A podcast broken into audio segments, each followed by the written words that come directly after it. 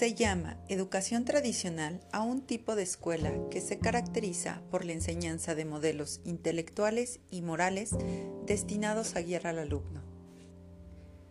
En este tipo de educación se conceptualiza al niño como un ser imperfecto que requiere ser educado para transformarlo en un adulto con sentimientos, ideas y actitudes socialmente valiosas.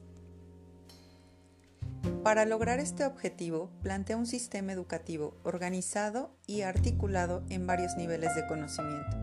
A través de ellos, el niño, gradualmente, adquiere las herramientas indispensables para desarrollar una conducta socialmente deseable y su personalidad. En este tipo de educación, el docente tiene la finalidad de lograr la mayor eficiencia del aprendizaje mediante la exposición, simplificación y explicación del conocimiento válido. Sus principales herramientas didácticas serán los libros, los exámenes, premios o bien castigos por las lecciones no aprendidas. Intentará que los alumnos memoricen la información que él sintetice y los guiará hacia la adquisición de la disciplina.